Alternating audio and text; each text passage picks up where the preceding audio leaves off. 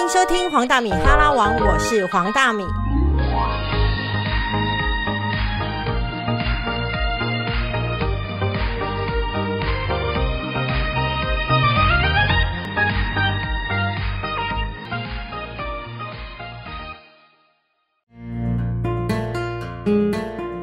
欢迎收听吴淡如的人生实用商学院。今天呢，又在我家请到了我的好朋友黄大米。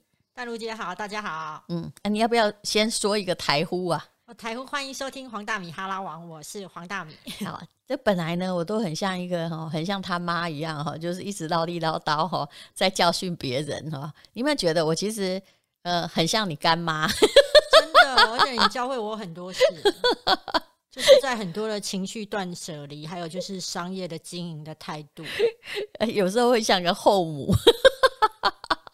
也不是啊，是你会觉得有些东西我到底在纠结个屁呀、是是，我不太懂，但是我其实年轻的时候可能也纠结过。但是今天呢，是黄大米要来教大家。其实我一直觉得，我也在跟他学习，因为他真的很会写现代京剧。那这个京剧呢，哈，呃，跟写作当然是是同一个起源，但又不能算同一件事。因为写散文的人其实未必能够创造出很好的句子，让大家唰啊打中了这样子。嗯可是黄大米很厉害，尤其他的那个两本书哦，他的句子呢，就是其实都取得很酷。虽然我会忘记，你知道吗？没有但是关系啊，大家会买就好。我功能性很清楚。对，但是一听的时候又被打中。那这其实是商业行销上哈，金价行李价的本事。嗯，我先讲一下，是说第一个啦，哎、我觉得粉丝团其实是对我而言是真的是让我的生命开出了一朵花，嗯哼，哦，开出了新的路。就是其实我就是从小的家境比较不好嘛，啊，我本来就是其实我追求的就是名跟利嘛，嗯因为我觉得那这样子才可以甩掉过去童年的自卑感，所以名跟利我是都要的。嗯可是以前在电视台，你虽然是抱着想要去追逐名利的心情哈，真的我真的很努力工作，嗯，我非常的认知道真。你讲话很吸睛吗？比如说一般人就会先推辞一番，但是黄大米反其道而行，所以你慢慢听他讲话就知道了。好，一个人很大声的说：“名跟利我全部都要。”我都嗯要啊，我都要啊，不然我奋斗什么啊？我哎、我超认真的哎、嗯，而且那一种大家不要的那一种什么连续假期什么，人家问我说，哎、你可不可以？我都说我可以哎、嗯，对啊，我真的觉得，其实我小时候也是这种人呢、对啊，就是就是任劳任怨，我就是很本分。可是我的很本分是因为我希望我在将来我可以过好日子。这是两回事。对对啦，我本来认为看过有多少有名跟利的人，后来并没有过好日子？对啊，熬来的也招金啊，那个不是我，那个不是，对，那个那个，那个对你先要奋斗，然后再来求北招金嘛，对啊吧？，而且嗯我觉得我个性不太会招金啦，嗯对，因为我还蛮踏实的。那比较意外的是说，反而是粉丝团让我呢，就是反而嗯。有了名跟利的一个感觉。其实以前在电视台是没有，但是你当然说粉丝团的经营，它是建立在你过去那些呃在采访的经验，所以你可能在抓议题。嗯可是你算很快了，嗯，我算很快，我我有一些操作，对，比如说我们在作。荧幕哈说起说起来，因为比如台湾人认识我们也是二三十年了，对对不对？但是你算很快的，嗯，因为你成名并没有很早。哎、我成名超晚的、是啊，你本来记者，老实说，记者能成名哈，我告诉你，都只有业界认识你啦，你当多大都一样，嗯，就是自以为自己有成名，对，就是业界，嗯就是业界，然后觉得自己是一哥跟一姐，嗯，可是走出去没有人知道。嗯然后电视台消失了你这个一哥跟一姐的时候，他也觉得无所谓。但是那些一哥一个一姐的时候，当然我也有有过那样的心情啦，就是嗯。把资历当伟大。但是嗯资历很多时候你累积太深的时候，它就是伟大不掉，它会拖垮你，嗯。因为金句出现了，对嗯，对老板会觉得不好用。是，那所以，我当时候进粉丝团的时候，我觉得大概有一个比较好奠基在一个比较好的一个一个过去采访的一个经验，就是如果现在的热议题是什么，你就应该要去操纵那个议题，你应该是要往那个议题上面去发想。那当时一开始走的时候，其实那个几乎就是十几年来你做新闻写作的一个基本功了，所以抓议题是抓很快。那你知道吗？其实 FB 或是任何做 YouTube 最难的是被看到。是，那我当时因为你知道吗？我我一直认为无力之力是大力。嗯那我当时就变成说，我其实很同情一些就是网站的小编都没有钱嗯付给作家稿费，所以他们跟我要稿子，我一定都是免费授权。嗯那也因为免费授权，我当时真的没有想太多。嗯我还有一份工作嘛，嗯它又是免费授权，我觉得干我屁事。嗯就是你拿去之后，到底我受不受欢迎无所谓。嗯对啊，啊我都免费了，就没有想到，因此反而就是让我的那个曝光度大增。嗯，所以第一步的话，我认为你第一个就是要去开一个 FB 嘛。就是不要太势利的去想一些你能够得到什么利益，对不对？对，如果你真的想要这个跟新媒体奋战，你去开个 FB，去开个 Podcast，然后慢慢弄出你的特色。可是我觉得你的特色是你是京剧王哎、我我可以谈这部分吗？可以啊，京剧的部分，我觉得你要比如说你的书名呢，我们前不久还有提到你，对跟一个出版公司的董事长非常好笑。是来，你的两个书名你说说看。是若你委屈自己，任谁都能刻薄你，这是第一本书。对啊，这个会很容易让我们心里那个曾经的委屈感勾出来。嗯，嗯，那它有一个前提，就是每个人都认为自己是好人，跟自己很委屈啦。是是，对，然后第二本其实这书曾这是你曾经的心情了。嗯我觉得我到现在有时候都还是有啊，啊真的吗 都还是有啊。嗯，对，嗯，第二本书就是功劳只有你记得，老板谢过就忘了。这是很多上班族的心情啊。对啊，啊，当时写下这一句是因为我就真的看到老陈被之前啊，是是，嗯，所以我这个是时代的常态，一定之前的是老陈，为什么？因为第一你贵嘛，对，嗯，第二一个可以请三个，第二你认为你自己大伟了嘛，嗯。所以你会觉得你不是那么听话了嘛。因为你觉得你过去的丰功伟绩，你今天可以跟老板硬去应急嘛？可是对老板而言，你永远只是他一个棋子、啊，而且对老板而言，如果他公司够大的话，你那个大伟没有用，他也知道你是在狐假虎威。如果你不在这职位上，看你大伟到哪儿去。对，而且你要知道一件事情，我我常我要举一个例子，你去坐计程车，计程车司机可能比你知道说那个路要怎么走哦，是，可是呢，因为你是出钱的，嗯你就会跟他说我要往那边、往这边、往哪边。计程车如果跟你讲说，哎呀，黄小姐啊，那个没有往那边不好啦，应该要往哪一边，你也会不开心啊，嗯你会觉得我出钱的、欸，啊，你在。我要走哪条路啊？你还在那边跟我讲一些五四三，乘客的心态就是老板的心态。，对，就是老这个比喻打得好。对，因为老板就是要一个听话的，A 卡丘郎，A 卡丘郎啊。嗯我就是叫你来做手脚的，我是来做脑的啊！怎么你现在来跟我当脑啊？你是要付钱给我吗？嗯，所以当你是的老板，当你是个老板，你就知道为什么你要杯酒释兵权。一定的啊，或者为什么要酒后杀功臣？一定要的啊，因为功臣太难搞啊！而且我今天如果是少东，我看到这些老臣，这些老臣从小看我长大，一块我没啊。可是我是少东，我要见威远，我一定砍老臣啊！是是，所以其实很多老臣，我有时候觉得说我我要就提到那个人生实用商学院的逻辑哈，就是如果你一直都站在什么哦，我们没有功劳也有苦劳，然后站在那个人情世故，你会觉得自己很伟大。但是如果你去看哈、公司的财务报表，你的消耗很大啊，你的你是一个很贵的成本，而你的这个能够对公司不是过去哦，过去的贡献永远是一笔抹消。你对未来的贡献又有限的话，那一定都是干掉你，没有别的方法。嗯，这个很残酷。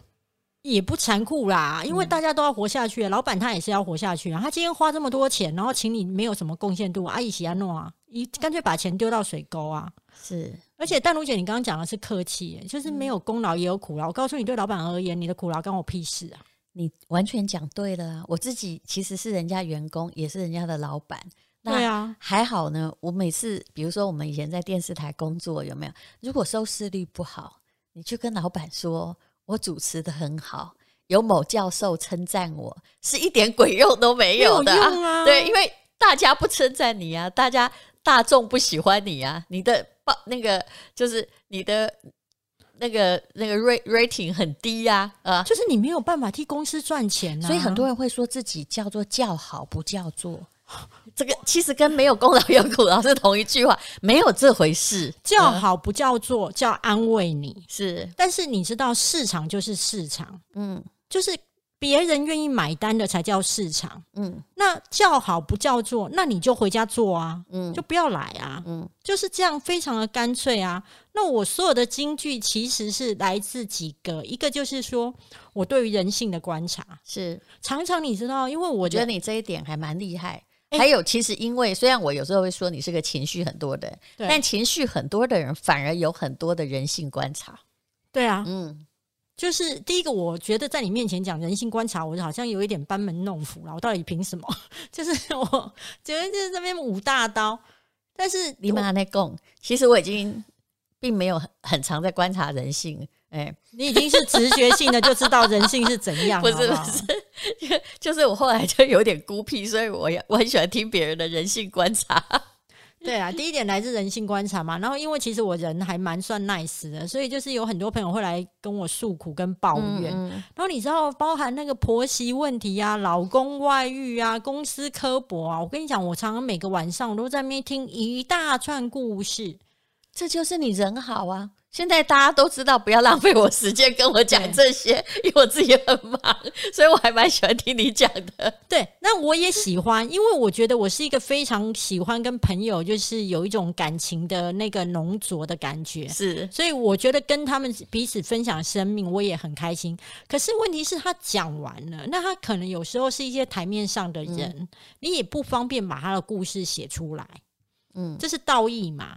那你就只能够用人性的角度去看这件事情，归纳出人性的一个模板其实他也在提供你一些写作的素材了。跟灵感。对，跟灵感，然后所以就变成说，我就会归纳出来人的一个呃，就是一个习惯性，大概在什么情境下之、嗯就会展现出那个恶或那个善，嗯然后就会写出来。这是第一种，第二种就是我会拥抱我所有情绪上的痛苦。嗯哦，我每次那个情绪上的痛苦来的时候，我跟你讲，我创作能量超大。嗯，你知道，有比时候如说失恋啊，对不对？现在因为也没什么桃花，失恋会比较难一点。你知道，你就不知道，人家张爱玲哈小说写的最好的时候是二十二到二十六岁，也就是说，因为那个时候的因为情胡兰成、啊，对对，因为那时候的情绪冲击超大。